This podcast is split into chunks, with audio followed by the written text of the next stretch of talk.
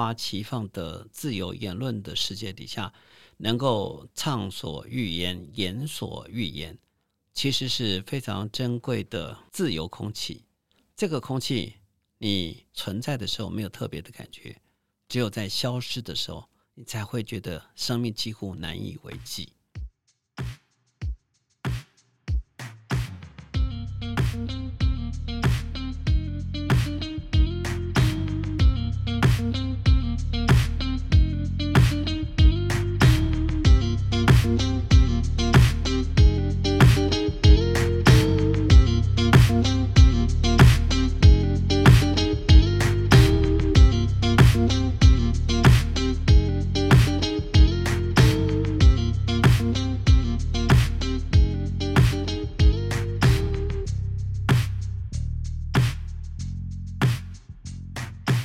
本好书，今天如此，将来也如此，永不改变。Hello，大家好，欢迎来到一本正经，我是威南。那我们今天节目邀请到著名的专业影评人蓝祖蔚老师，请老师跟大家打声招呼。嗨，各位朋友，大家好，我是蓝祖蔚。今天还有我们的好朋友，台南在地文化及文学推广家陈志。嗨，大家好，我又出现了。那很开心，今天邀请到蓝子薇老师来跟我们谈谈关于电影。有看了一下老师的 Facebook，昨天还在金曲奖的现场，还有点晚，辛苦了。不会。那蓝子薇老师在六月中有出版了《叩问梦回：蓝子薇的台湾电影备忘录》这一套书哈。那这一套书详细收录老师多年来所做的访谈跟评论。那除了导演访谈，也有很多专业领域的代表人士的一些记录。为台湾电影历史的风貌呈现出很多元而且珍贵的画面。那这一套书的分量真的很重，喜爱电影的朋友绝对不能错过。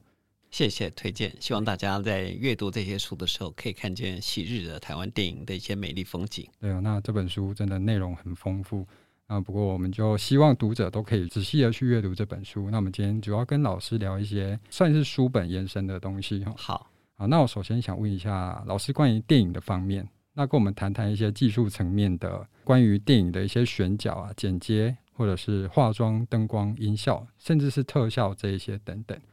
是如何影响您观影的感受，以及您觉得导演在这些技术团队中的作用跟责任是什么？那电影这件东西基本上是一个非常神奇的化学机缘。嗯，看电影基本上是个物理现象，有光投射在荧幕上面。然后光的故事底下的组成是一连串的画面，一连串的故事，或者是一个主题、一个概念、一个精神。但是呢，它本身背后所潜藏的却是一个呃非常深浓的、密集的一个技术层次的一个组合。那里面不管是有关影像方面的选角、美术、摄影、光影，或者是表演的一些细节，或者是呢说故事的一些技巧。再再呢，都会改变我们对某一件事情、某一个人物、某一个事件的不同的观点。但是它有很多的层次呢，这属于技术层次的一个累积。譬如说，我们提到蒙太奇这个字，蒙太奇呢，其实是剪接的一个所谓的法文的直接的翻译过来，montage 这个字，剪接就是一个电影艺术非常重要的神奇密码。简单来讲。一加一等于二是数学的公式。对，那一般人我们就从这样这个简单的加法认识人生的一些交易或者是物理现象的一个累积。嗯，但是在电影的艺术的世界底下呢，一加一可能等于无限大。嗯，这里面不是数学原理的。一加一不再是一个数学公式，而是一个非常神奇的化学程式。这化学程式呢，会产生多激烈的变化？一方面来自于编织者、投射者是怎么样加进他自己的巧思，但是呢，巧思只是一个诱因，关键的还在于接收端的你跟我看见这些化学程式的时候，在我们心头激荡起多强大的效应。嗯，这个效应。改变了我们对这个事情的看法，改变了我们对于这样子一个人生恒等式的一个理解的粗浅的概念，出乎意料就形成了这些呢化学变化底下对我们最强大的震撼力，因此我们会惊叹，因此我们会佩服，因此我们会成为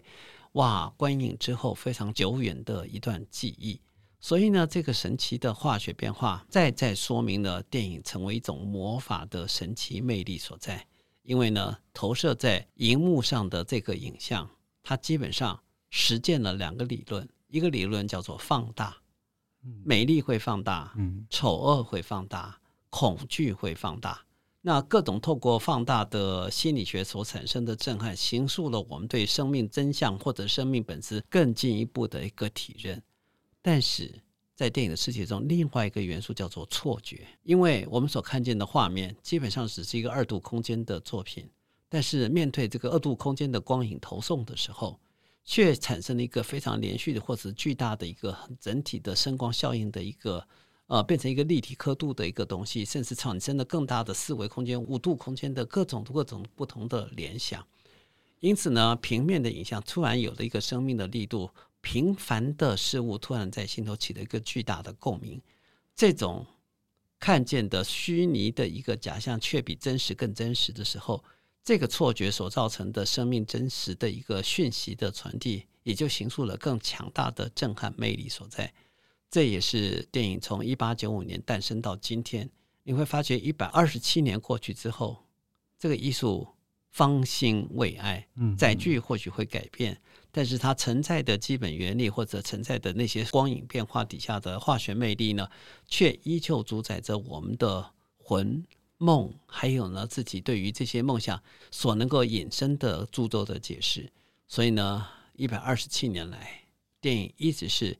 在人们的休闲娱乐中，或者是文化涵养中，依旧扮演这个非常神秘的魔法师的角色。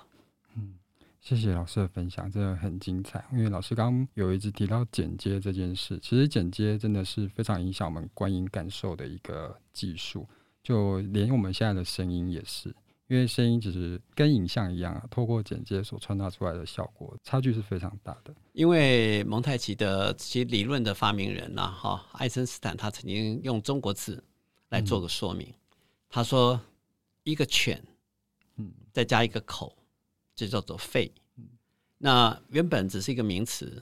一个名词叫做一只狗，一个名词叫做一张口。但是呢，一只狗有了一张口，它出来就开始出现了声音的效果。对，所以呢，犬加上口，他在解释他的蒙太奇理论的时候，就用了这个汉字，就做一个解释的时候。我觉得它可以充分的说明所谓的“一加一”，还可以产生另外一个数字，另外一个不同解释的时候所产生的所谓的力度或直度或者空间能量的一个改变。那这样子一个简单的说明，其实就构成了电影艺术的一个其实蛮入门的一个解读。哎，是。那既然刚刚我们有聊到关于技术层面的问题。哎，我想现在就是来问一下正在收听 Podcast 的这些听众们，有没有对于蓝祖蔚老师的这个声音很熟悉？因为我想大家如果是有稍微一点年纪的人，应该从小不是看蓝老师的这个文章长大，不然就是听他的广播节目。因为我们的蓝祖蔚老师呢，他在一九八四年起就曾经在这个联合报以及自由时报担任这个电影新闻的主要的记者。然后先后也在电视节目啦、公共电视啦，或者是广播节目来主持。那所以老师一直以来都是对这种表达方式的这种工作为重。那想要问一下老师，因为这一次老师出版的这两本呃非常厚重的这个新书《叩问梦回》，主要就是透过电影的访谈以及论述，那同时呢搭配老师你自己这二十年来相关影评的这个论述。然后把它做成这两本非常精彩好看的书。那我想要问老师，因为刚刚既然提到电影的技术层面，那我也想要问老师，你自己一直以来对于这个人物采访是怎么样掌握有趣又有料的这个吸睛的关键？想要问问老师，你从当记者，然后担任人物的这个访谈，你这几十年来的这个采访的心法是怎么样？啊、呃，还记得一九八四年刚开始当记者的时候，有机会碰到的张艾嘉，当时他已经是台港非常知名的影星。那我有机会见到他的时候，其实像一个疯狂的影迷一样，可以呢如数家珍的开始跟他回忆起过去我看过他的作品有哪些，有哪些，有哪些，然后有哪些精彩的表演，有哪些让我动容难以忘怀的一些声音或者是演技上的诠释。在那一次，我用这种方式。跟张艾嘉进行我们的第一次交谈，他非常的开心，看见了一个好像是认识他过去的人，可以这样子跟他一起畅所欲言的分享这些点点滴滴。事后，他告诉了我一句话，他说呢，我很怕每一次采访我的人要我细说从头，从头说起。其实做足功课，相信是每一位受访者对于采访者一个非常无法开口，但是呢却有殷切期待的一个心理的预期。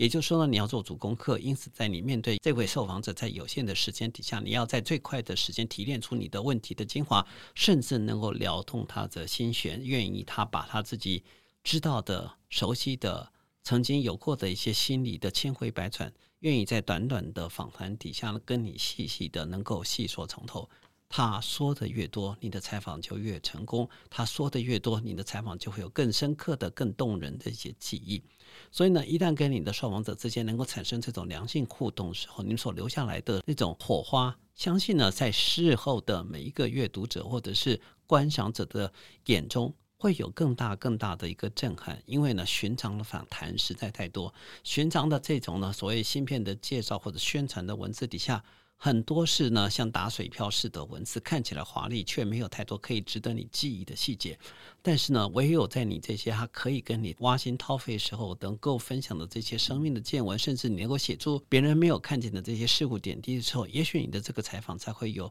值得当人家细细咀嚼的一些空间跟能量。我比较庆幸的是，在每一次的受访过程底下，我们要做足功课，然后因此可以。提枪上阵的时候，可以跟对方来一个伯仲之间的刀光剑影，甚至是像乒乓球。我常常用乒乓球来做形容，就是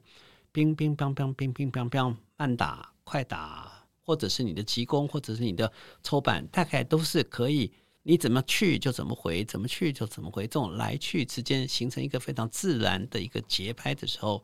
别人看起来好像就是一场刀光剑影式的一个舞蹈，但是呢，实质上又有一个非常有料的一个内容的交流跟流动的时候，我相信讲者是意兴传飞，在书写者呢也可以源源不绝的素材可以沿用，可以取用，甚至在事后的完成作品中，又有阅读者可以从中感受到你们交手时间曾经有过的那些闪亮的火花。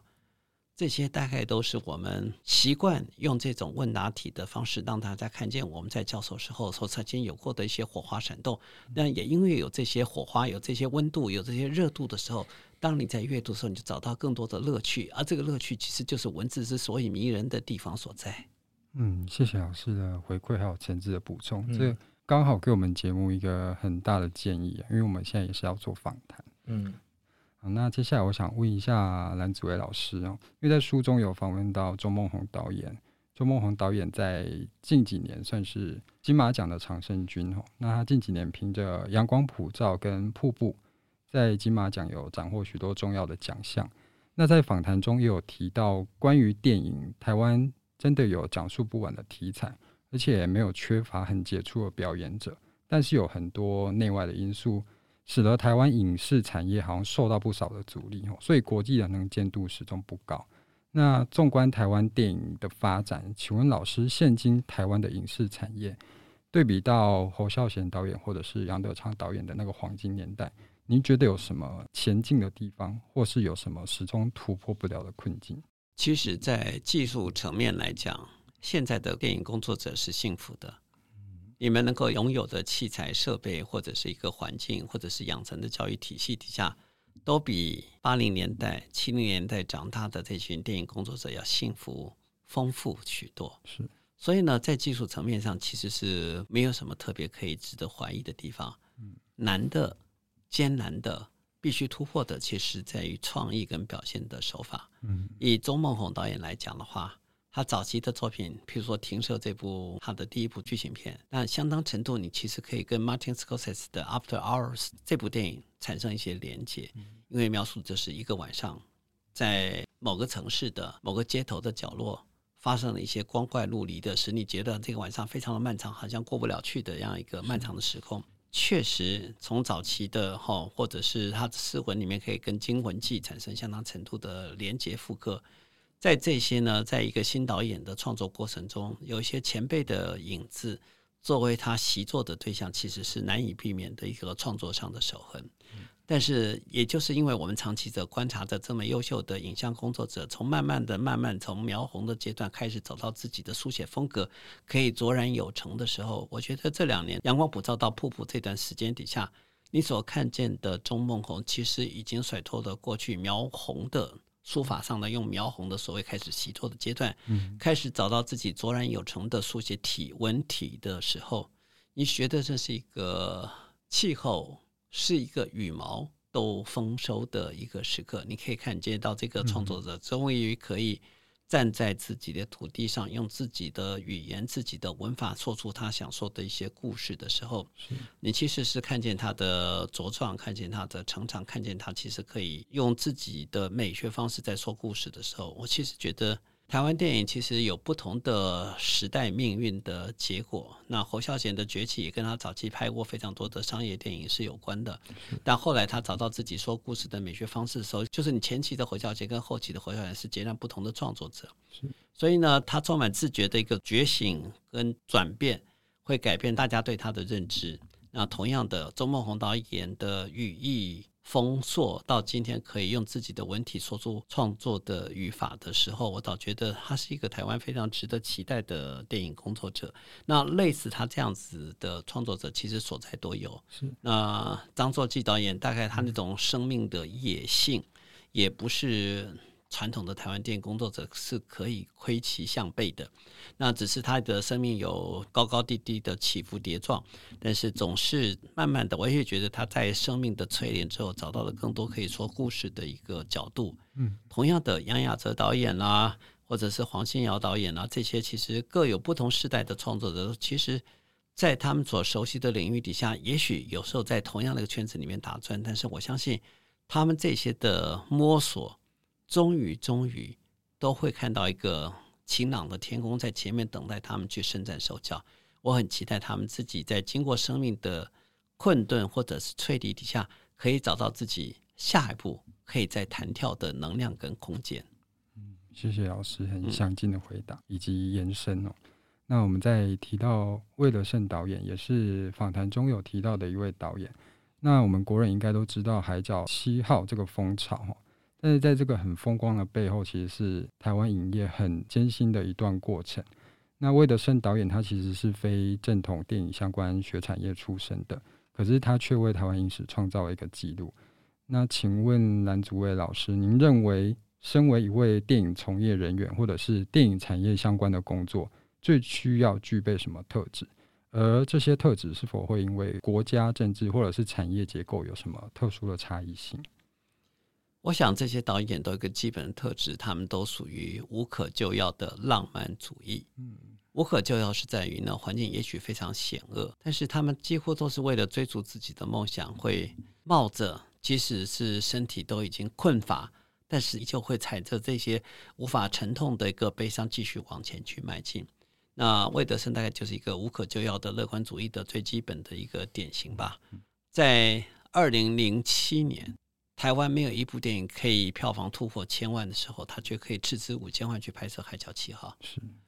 不管他是用什么方式募到这笔钱，但是他知道他愿意投资这样子的时候，他努力说好一个故事的时候，他所创造的一个票房奇迹，或者是集体的观影的国民记忆的集体共鸣。大概都实践了他所谓这个乐观主义的梦想追求的一个理论的具体的实践，所以他才可以继续秉持精神去拍摄《赛德克巴莱》或者是后来的台湾三部曲的这个梦想，甚至这个梦想到底是否能够确实落实，也跟他的资金来源是有关系的。但是这个梦想家每一次在编织这个梦想的时候，大胆的挑战着过去的成见，谁说不能做的事情，为什么就做不到？而他的尝试。也许有困顿、有挫折，但是他最后会以机缘或者是自己的实力实践了这些理论的可能性。那类似这种东西，他所打造的传奇，只是告诉大家一件事情：事在人为。当我们努力去实践、去追逐这个梦想的时候，所以呢，《梦幻骑士》这部呢，彼得奥佐所主演的电影，就描述唐吉诃德的精神。这个电影中，他描述的是一首主题曲，主题曲是。To reach the unreachable star，要去摘那颗呢你摘取不到的星星。To dream of the impossible dream，去梦那不可能实现的梦想。对，他是摘不到的，但是我依旧向往去摘它。他做不到的一个梦想，但是我依旧有这样的一个梦，不放弃。也许我们的梦想才会做得越大，而这个世界一旦在我们努力的过程中，也许有相当程度的实践程度的时候，就是梦想跟人间、跟这个红尘能够挂连在一起的重要的一个缘由。那我看见的是他们的追求的那份心意。所以呢，当我们在我在出版这本书的时候，有一开始的叩问的这本书的英文片名就叫做《The Quest》。Quest 是因为。创作者本身有一些他自己追寻的目标，而作为一个电影的解说者、书写者，我也希望自己有这个 quest，想追问他是基于怎么样的情怀去书写、去创造这样的一个不可能的梦想，而成为人间具体存在的梦。不要忘记，在他们还没有说这个故事之前，我们都不相信或者不知道曾经有这样的一个人间的可能性，而这些追求者，他们就努力的实践到的这样的一个追寻。而在这个追寻的最后，你看见他的成绩，你看见他的光与热，因此留在我们心中所产生的巨大的一个热能的一个拥抱，也就形成了他这些创作作品中跟观赏者、跟读者之间非常非常难以用文字解读的一种联系。这个联系呢，使我们心向往之；这个联系呢，使我们梦中依旧呢，时时会看见当初看见他的时候的那种。闪动在我们唇角边的那个笑容，这个笑容温暖了我们，这个笑容鞭策着我们，这个笑容使我们愿意相信人间这个梦想是可能值得我们继续去追寻的。我看到电影时候有看到这些元素，我的书写呢，也希望我的读者能够读到这样子一个对相信生命、期待生命的一个追寻的方向。嗯，谢谢老师。好，既然刚刚呃有聊到这个金马奖的这个常胜军，然后我们在访谈的这一天刚好呃前一天也是金曲奖的颁奖典礼，那我就想要来聊聊这个金马奖呃令我最印象深刻的那一年，我想应该就是二零一八年。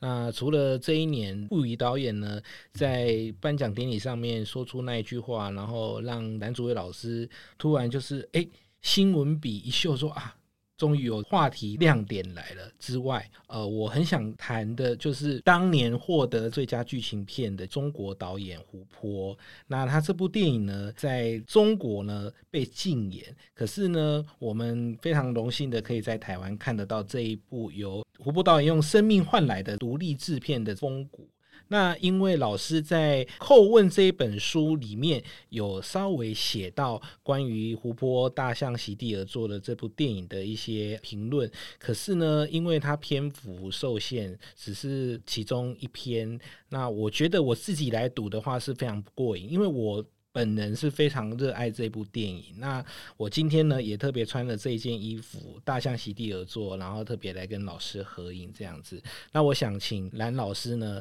可不可以再多花一点时间聊聊这部电影它不可忽视的存在，以及对未来如果想要拍电影的这些从业人员，呃，觉得可以从这部电影来学到什么样的一个精神？大象席地而坐是胡波导演非常重要的作品。我因为没有机会认识他、遇见他，所以呢，我只有在金马影展上看见过这部作品，因此没有办法写到这本书里面，因为我没有办法访谈他，所以就没有叩问的一个机缘。所以呢，只能在后面的一些论述文字上，就单纯的书写这部电影的一个简单的评论。但是这部电影的特殊性，一方面，我想最珍贵的资产就在于自由。嗯，自由。面对着电影的被禁，或者是电影在一个属许可、百花齐放的自由言论的世界底下，能够畅所欲言、言所欲言，其实是非常珍贵的自由空气。这个空气，你存在的时候没有特别的感觉，只有在消失的时候，你才会觉得生命几乎难以为继。这句话。活在今天的台湾的你是很难很难想见的，对。但是在四十年前的台湾，你拍一部影片，剧本要先送审，嗯，获准通过之后才可以去拍摄。电影拍摄完了之后，还要继续接受检查，要符合所谓的国策才可以准许你上映的时候，台湾也曾经走过那段严密审查的日子。思想的检查、创作自由的干预，大概都是曾经让很多创作者痛不欲生的一些困难环境。而胡波在创作这部电影的时候，他所选择的长度、选择的议题、选择的表现手法，其实是那么鲜活的、真实的呈现出大陆社会现象的一种情境的捕捉的时候，其实非常程度的反映着所谓台湾新电影站在土地上去审视土地上曾经有过的光明与黑暗议题的一个基本的精神。这个精神呼应着台湾新电影的格局视野，因为他曾经在台湾的金马学院里面来台湾呼吸过，感受到台湾土地底下可以言所欲言的自由时代，从一个稀薄的空气底下来到一个充满的氧气的时代底下，他那种感受到的活力。基本上就反映在他的作品之中，而这样的一个作品不见容于那个只准许一言堂的创作空间底下，当然会有一个非常值得用生命来做对抗、来做愤怒表达的一种尝试。这我相信这是这部电影非常重要的一个时代意义的呈现。但回到艺术层次的时候，他用四个小时的长度，其实挑战了传统电影要符应商业市场准则的一个市场限制。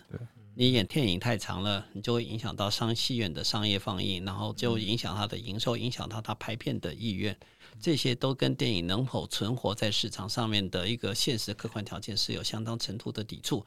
但是，但是谁规定《红楼梦》要写多少章节？谁规定托尔斯泰的《战争与和平》要怎么样书写一个战争、书写一个时代的得与失？嗯。在一个呢没有受到载具限制的创作自由世代底下，那是一个多动人的书写。但是电影作为这样子一个其实劳师动众的一个集体创作的产业底下，它相当程度是被商业体制给捆绑在一起。所以你一旦能够争取到这种自由，去写出他自己所要表现的手法，而且在创作的议题上面所表现的论述，甚至在啊、每个人物情节底下可以相互。资源呼应而联动成一个完整创作体系的一个作品，你就觉得这个电影就是需要四个小时才可以把那故事讲得如此的透彻，如此的让人绝望，让人不晓得该如何去面对他的一个困境。那创作者选择这种美学态度、美学的表达方式的时候，其实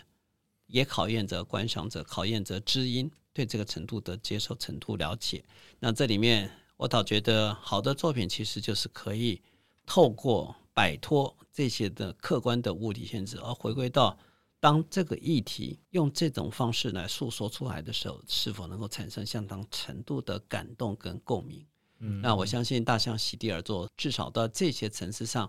都呼应了我们对电影艺术本质的一个追寻，就是透过影像让你看清楚更多的人事，看清楚更多的我们当下的困境。大象席地而坐的时代意义，不只是一个独立创作者的一个灵魂上的告白，同时也是一个艺术成就上可以达到的一个巅峰上的一个书写。所以呢，在主观的创作上，他是这么的具有自我意识的觉醒；在创作的表现手法上，他要得到一个自由挥洒的空间，让他自己的创意能够遥相的连接在一起。它其实就是一个自由环境底下自然自在的一个创作体力，有能够看见这样的一个充满自主意识的创作作品，我相信他之所以能够感动陈子或很多很多同类的观众，就是因为你们同样感觉到他创作的核心的精神所在。嗯，哇，谢谢老师的补充。哇，我觉得这一段真的，大家今天如果听 Podcast 的人真的是赚到了。这个绝对是老师没有写在书中的，而且我听完老师的这一番说明啊，然后阐述之后，我觉得真的身为线下的台湾人，真的要好好的珍惜，因为我们真的是一个非常可以自由多元创作的一个国度，所以真的是非常的不容易。谢谢老师。像昨天金曲奖有好几段得奖感言都有这样子的感受哈，因为真的很多新声音不断的出现哈，那我们也听到很多创作者，他们很感谢的，除了家人、除了粉丝之外，他们非常感谢这一块土地、这个环境给他们完全没有限制的平台去发声，嗯、所以我们才可以在这个地方，在台湾看到这么多样貌的音乐啊、电影。简单来讲，前几天七月一号，嗯哼，香港人有很多不同的感受吧。嗯嗯，对。那有人是庆祝香港的回归，回归，有人是黯然香港的消失，或者是不再复存在。但是回头想想，我们开始认识香港电影的这些黄金的七零年代跟八零年代，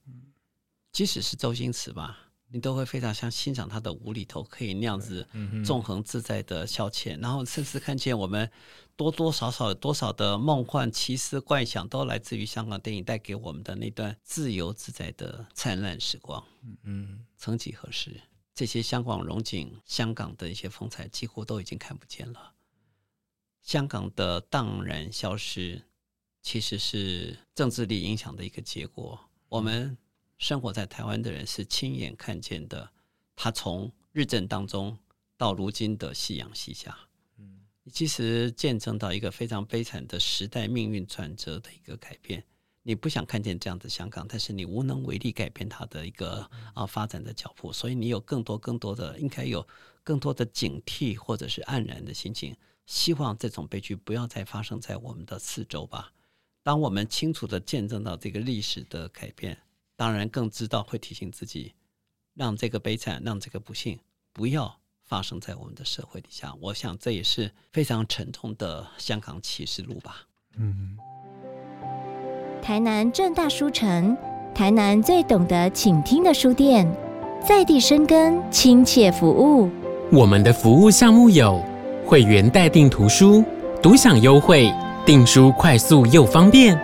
机构团体订书，参访专业导览。议题最多元的现场讲座，空间广，气氛好。书展走进校园，创造阅读零距离。最舒适宽阔的阅读环境，最愉快舒心的阅读感受，都在正大书城。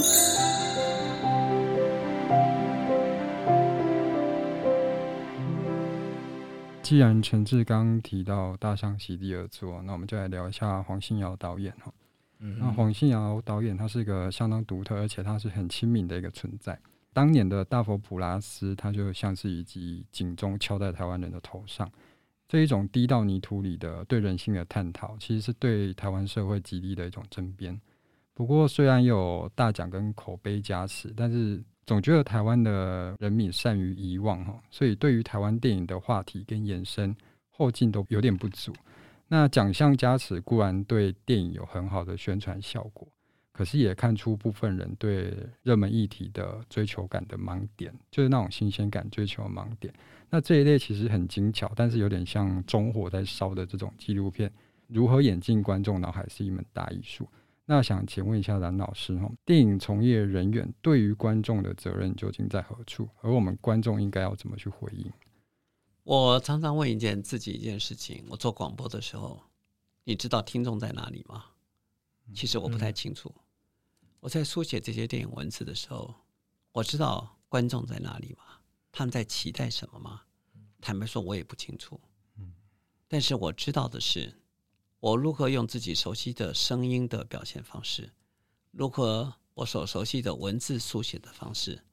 把我认为最好的，把我认为呢最美丽的那些方式，用我我所见证到的那些东西，用我熟悉的方式把它给表现出来。嗯，所以我做广播的时候，我其实就像刚才你在看我做录 podcast 的时候，我的眼睛有一半是闭着的。嗯，为什么闭？是因为我觉得。只要我讲的话是真实的，从我心里面出来的时候，我不用去看稿子。从来其实我没有任何的文字稿。嗯，那我觉得我的广播之所以能够动人，是因为我闭着眼睛可以把我心里面真心想讲的话，就透过这种方式直接可以说出来。但是前提是，如果你心里面没有任何感觉，你就必须看着稿子，你才可以念出这些东西来。那一旦你有感觉，你有很多话想跟大家分享的时候，就算你闭着眼睛，你讲出来的每一句话语，其实。我相信都会有人感受到你的真心跟诚意。那文字书写也是如此的，而且是一开始我们对文字的驾驭不是这么的自在的时候，嗯，我觉得自己其实在持续的书写下来的时候，练剑练剑练剑，终于可以练到一点对驾驭文字还也算是有点可以小小的自由来去的时候，我相信在我的书写底下，我的读者也可以从字里行间感觉到我对这些光影幻境底下的一个所谓的真实的一个赞叹，或者是啊由衷的一些感谢，或者是因此而产生的各种天马行空式的连接。在这些阅读中，我相信你可以感受到我的观影时候曾经有过的光与热。嗯哼，那我只要能够在字里行间把这种热度跟这种温度给传达出来，或者在我做广播的时候。你其实从我听我的声音里面就知道我对这个事情到底有多喜欢。嗯，然后呢，我可以讲的非常这样子，一气呵成的时候，可以这样子天马行空一路这样讲下来，没有任何的中断的时候，你知道那是所有的剧本、所有的草稿是无法提供的。一旦是来自于你这种 inner voice 的一个真诚的流动的时候，我相信那就够了吧。那。把你最熟悉的、最喜欢的方式找到最合适的载体，可以呈现出来。我相信就可以跟你的听众或者读者之间产生一定程度的共鸣。但是回过头来，你提到创作者的时候，我相信黄静瑶非常在意的就是，他其实很努力把他所熟悉的世界，用他熟悉的文体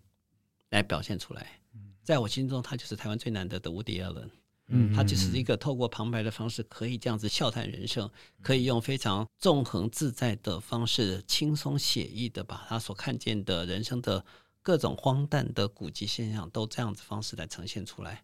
我倒觉得台湾的评论环境对他太苛刻了一些。嗯，对这样的一个珍奇的、这么珍贵的创作者，应该是细心的呵护，让他有很多更多的讨论。但当然呢，像侯孝贤、杨德昌在他们的创作年代底下，其实也受到非常强大的无情的打击吧。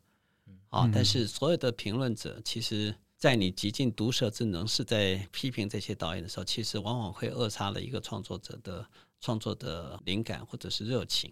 那我常常觉得，评论的意义在哪里？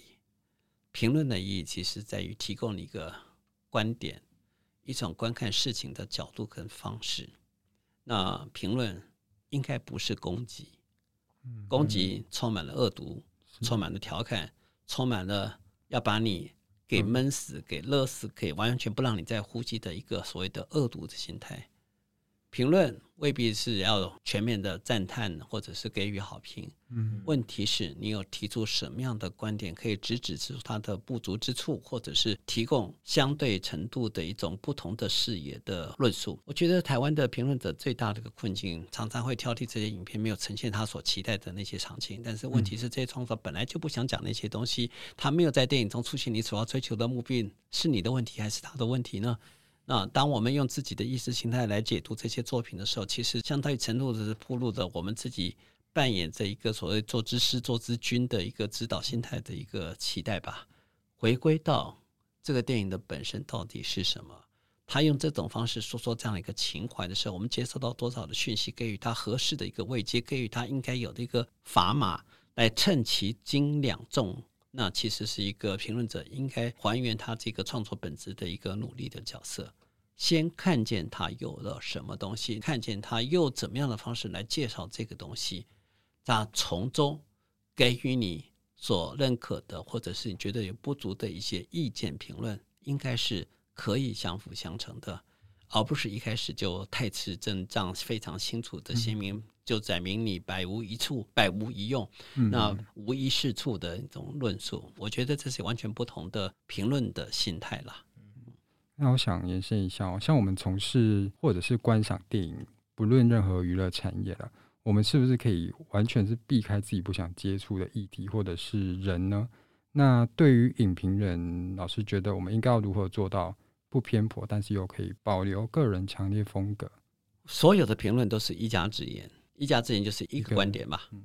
但是真正的一家之言是。成为大家之后的一家之言，嗯，这是有层次不一样的。嗯、现在的现象是，大家都是一家之言，对，人人一把号，各吹各的调，然后自己拥有一片天，可以去，因为自媒体的时代，几乎很容易就，甚至你可以用更哗众取宠的方式来寻求更多的点击率，或者是啊追随的群众。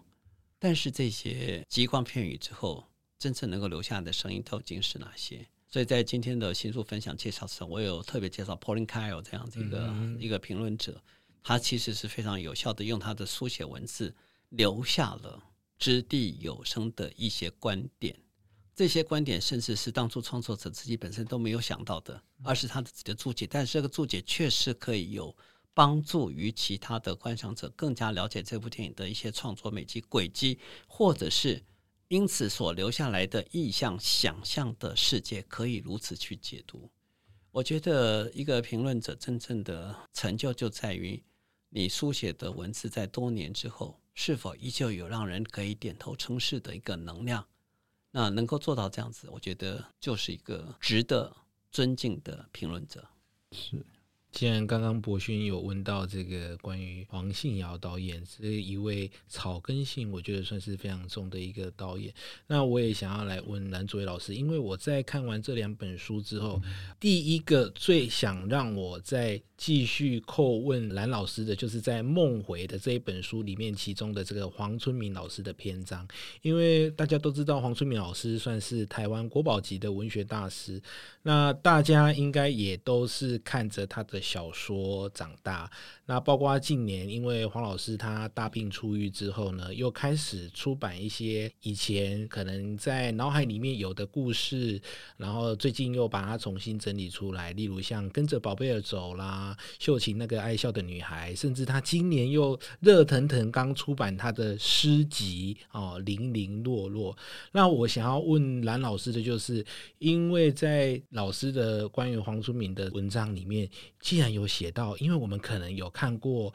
看海的日子》，甚至是看过王彤导演拍摄的同名电影，那很多人应该不知道，原来《看海的日子》竟然有续集。哇，那这个真的是非常吸引我这位忠实的这读者。竟然说哇，天哪！既然看海的日子有续集，那我想问蓝祖蔚老师，因为你有贴身近身的采访黄春明老师，那我相信你也有看过看海的日子续集的手稿或者是初稿。那我想问问老师，未来我们。到底有没有机会可以在不论是电影的戏院啊，或者是出版的这个书市啊，我们到底有没有机会看到《看海的日子》续集？好，谢谢陈志这个提问。坦白说，黄老师不讲，我也不知道他有续集。嗯，只是呢，因为我跟黄老师的结缘，其实是在于《撒由那拉再见》这部电影。那时候，这个电影曾经换了很多导演，有很多筹备时间的波折起伏。那也因为那个机缘，所以黄老师跟我谈了很多他在电影创作上的概念。那时候开始做电影记者，他跟我谈了非常多的有关这些细节，然后慢慢的就结识。然后在后来的交谈里面，他曾经就主动告诉我说：“白眉，其实，在看海的日子最后一句关键式的对白就是，嗯，他不相信一个妓女就不能办法带好一个孩子。嗯，好，这是看海的时候。”他对自己终于生出小孩，带着小孩去看海的那份心情上的描述。嗯，然后呢，如果这个小孩长大，他有办法带好这个小孩吗？他会遭遇到一个什么样的困难、挫折或者是考验？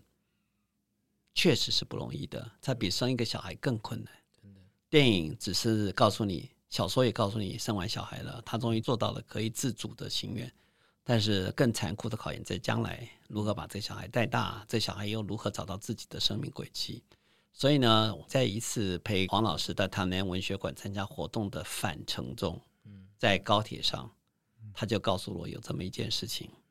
然后呢，后来我就到他的书房，就看见他拿出的书稿，其实都已经写好了。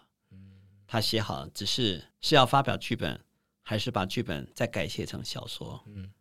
老师一直没有定案，他也不晓得这样一个题材在转变成为当下的作品的时候，会不会有更多的一个讨论的热情。嗯、那甚至因为当初做一个妓女，决心生自己的小孩，走自己的路，然后跟家乡的那些冷言冷语的那些父老乡亲们做出一个区隔出来的生命选择，跟一个母亲含辛茹苦带大小孩，小孩又不知感恩提报回报的时候的一些困顿，确实在。最合适的表现方式上，他有些犹豫。嗯，所以呢，我相信黄老师其实最近非常努力的在整理他想要发表而没有发表的一些旧作。是，譬如说秀琴那个爱哭的女孩，其实就是非常珍贵的台语电影发展史。他清楚当你看见那时候在台湾拍片的困难，嗯，然后各种势力的交叉底下时候，如何使得一个旅馆的一个小女孩。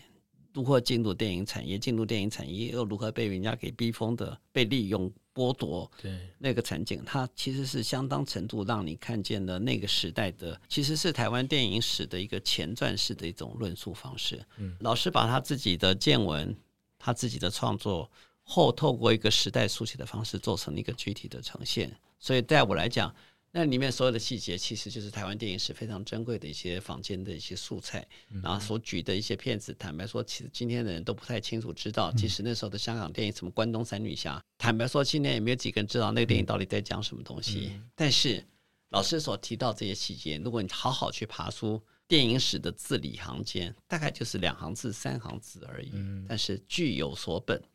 皆有所本之后所产生的一个啊戏剧创作史，我都觉得非常的。值得耐人回味。那接下来的就是陈思刚才所问的《看海日子》的续集。嗯，老师如果找到他觉得最妥当的一个文体的表现方式，不管是剧本或者是小说，也许他就会正式的公开出来。我相信他一定在这两年里边继续在琢磨着最好的表现方式。我看见的是剧本，嗯，啊，我看见的是剧本，是因为当初也许他真的还有想拍成电影的一个冲动或者想法，但是今天。也许没有人想看见老年的陆小凤如何来辛苦的带大这个好白眉如何带大他的小孩。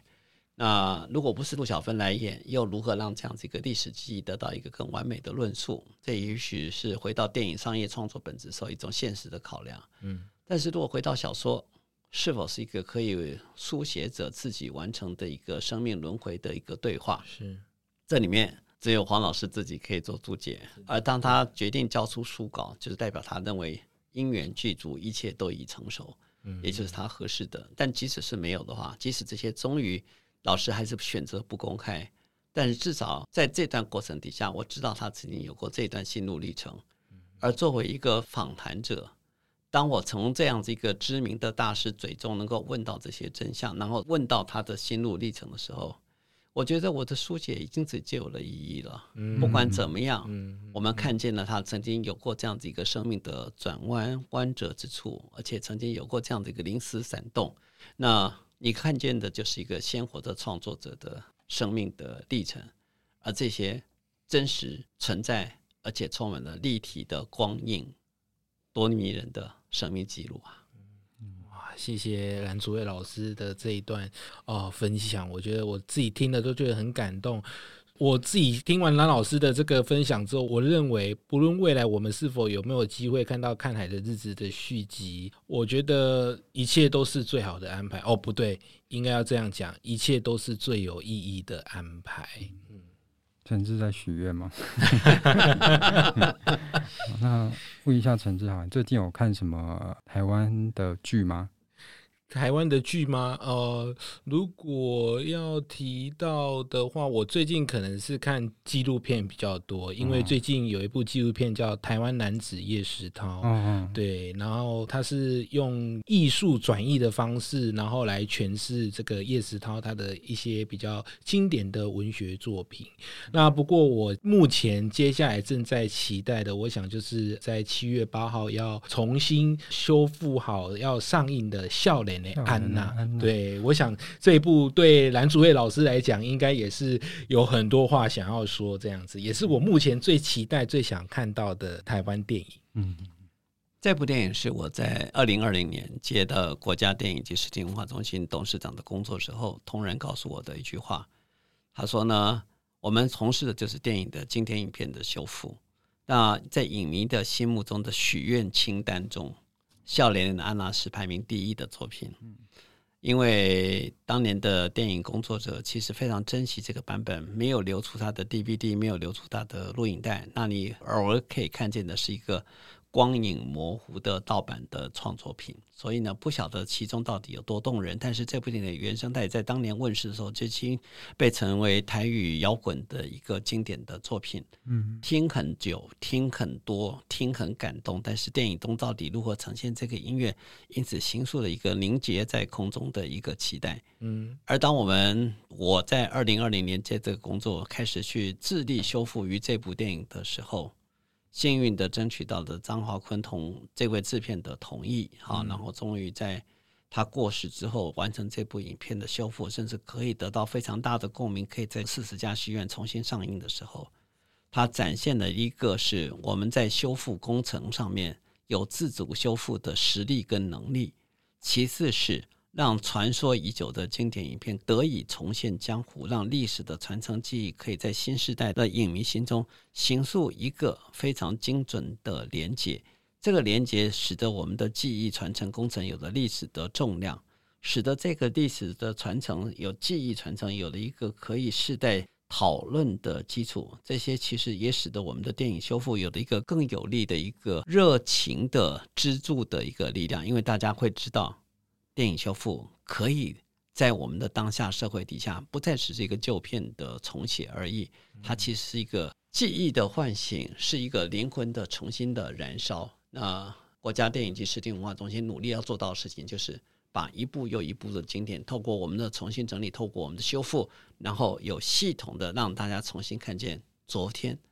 台湾曾经如此美丽，而今天我们要记得这份美丽，载着这份美丽继续往前走下去。嗯，很棒的补充。那七月八号记得我们楼上真善美有播这部电影，大家可以去支持一下。好看，好看，好看。嗯。那最后想问一下，关于台湾戏剧跟台湾的电影哈，因为最近台湾的戏剧其实蛮火热的，像从《我们与恶的距离》啊，《天桥上的魔术师》《俗女养成记》，到最近的《暴走女外科》，其实讨论度都相当高。相对于电影来说，台湾的电影好像就讨论度比较低一点。那世界上我们看电影，就好莱坞的那种高成本制作啊，或者是最近真的相当强大的韩国影视啊，他们很会挖掘社会议题。那当然还有像日本那种非常制作精良的日本电影，相对于台湾的电影，我们总觉得好像缺少一点什么。想请问一下蓝老师，你觉得台湾电影最应该建立的风格跟观念是什么？如果有答案的话，大概台湾电影就不会陷入这个困境底下。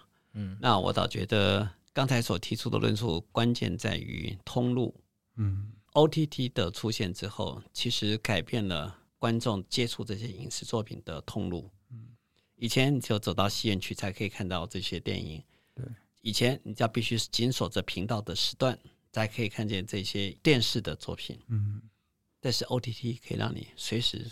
随地想看，还可以再倒回来看，你看多少次都可以。嗯，通路改变了观众跟这个创作品之间的对话的方式。嗯，那可是电影的发行管道还是继续绑锁在戏院里面，除非你进入 OTT 平台。嗯嗯嗯。除非他愿意投资你，所以通路其实改变了我们对这个影片的所谓对热度的讨论情形。嗯，那侯孝贤导演也有一度想要拍电视剧，他不是这么相信小荧幕所产生的光热影响，但是我相信他拍电视是希望他的作品能够硬气长一点。嗯嗯嗯。可以有更长的时间跟观众对话，让观众可以进来看见这些作品。那其实，在电影院票房不好，大概一个礼拜就下片了。其他要有机会，你要从 DVD 从这管道上没有办法很清楚知道。但是，一个通路的改变观众的观影习惯，确实也是台剧兴起的一个很重要的条件。前提是当当好看，但是它有通路可以随时让你接的时候，当大家都在讨论这部影片，而你随时可以切入进去接续这个话题的时候，那个全民的参与度是非常高的。所以呢，当一个通路平台改变了这样的一个论述品质，就像今天你看《Top Gun Maverick》这个电影的时候，嗯，OK，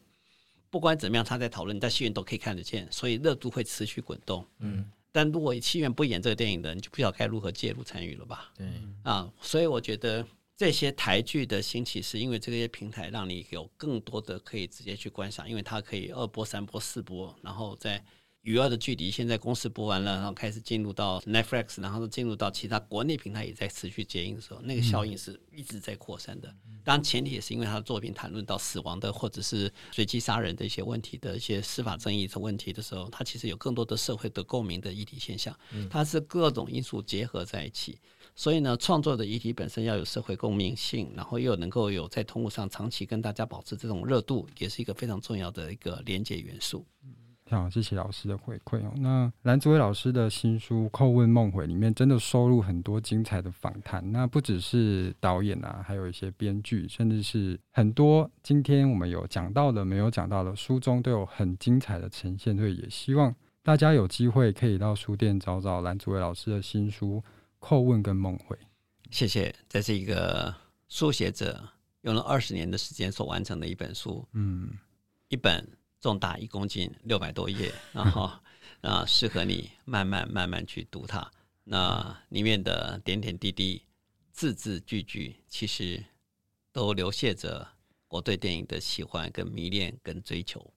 谢谢蓝祖蔚老师，我觉得我今天在这个一起加入录制 Podcast 在一旁，我觉得哦，听蓝老师说电影真的好迷人，好迷人，我自己都听得投入了，我都快忘记说，哎，我待会要问什么问题。所以，如果今天听完 Podcast，如果喜欢蓝老师说故事的这个朋友们，记得一定要来书店支持哦。谢谢，谢谢。我想要介绍一部我自己很喜欢的电影哦，那个是那个书里没有写到，但是我们没有太多时间可以去讨论。我想要推荐张作骥导演的《醉生梦死》。嗯，这一部电影是会让我在很久之后还会想要一再去看的电影，因为我觉得它里面有很多值得探讨的人性层面的一些观念呢、啊。对，那当然书里面还有像郑有杰导演啊、许承杰导演，或者是。吕时苑编剧这一些很专业的影视产业的从业人员的一些访谈，那大家真的可以去找来看看。这本书分量真的非常的重。谢谢，谢谢大家，请大家多支持。对，那我们今天就谢谢蓝祖蔚老师，还有谢谢陈志，那跟大家说再见吧。谢谢，拜拜。谢谢大家，谢谢大家，再见，拜拜。再见。